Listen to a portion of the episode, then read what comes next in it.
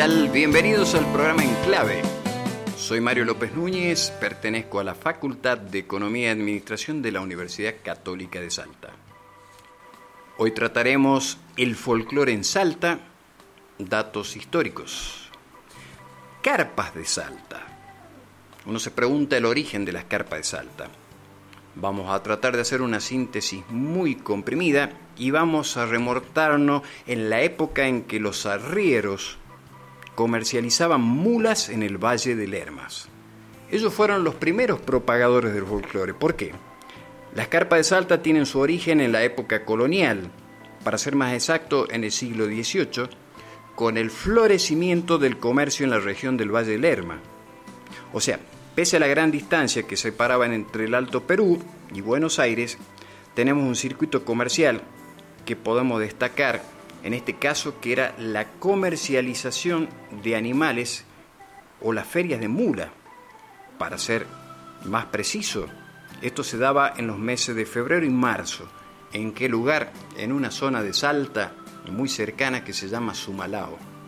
Esta fue una de las ferias más grandes a nivel mundial, porque, porque venían de, de Europa para hacer compras de mula, porque las mulas siempre fueron animales de gran resistencia tanto al peso como a las inclemencias del tiempo.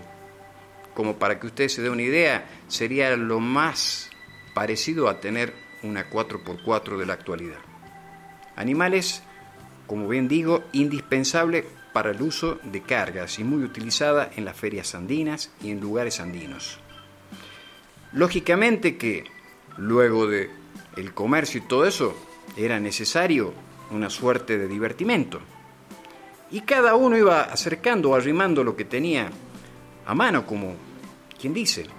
Algunos traían de distintas regiones ritmos característicos como la copla, la vidala y por supuesto la samba, que como bien dijimos es de origen de la hueca que vino del Perú para instalarse acá en toda la parte norte de la Argentina y para poder ser un ícono a nivel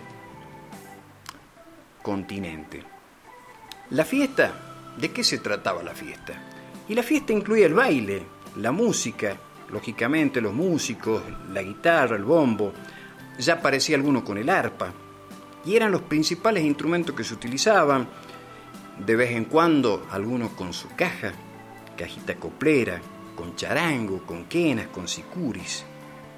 Y bueno, usted dirá, ¿y cuánto duraba la fiesta? Y bueno, la fiesta podía llegar a durar hasta un mes, que se extendía hasta la época de carnaval. O sea, para no quedarnos cortos, directamente pasábamos hasta el carnaval, ¿sí? Chicha y aloja. Y lógicamente, esto tuvo una influencia muy grande en lo que Salta refiere. Vamos a estar encontrándonos aproximadamente en la época de los 50 ya, la década del 50 ya esto se define más. ¿Por qué? Porque ya van a aparecer las carpas de la zona de Cerrillo. Carpas que van a ser íconos, que van a quedar en la memoria. Por supuesto, podemos nombrar que en esas carpas salteñas van a surgir los chalchaleros. Vamos a tener don Marco Tame y lógicamente su bandoneón. César Isela, los fronterizos, el mismo Cuchi Leguizamón, Tomás Tutú Campo, que fue el de los, de, Salta, perdón, Dino Saluzzi con su bandoneón. Más adelante, en la década del 60, se va a ir amplificando este festival de música folclórica para poder aterrizar en Córdoba, para ser más exacto, en el Cosquín.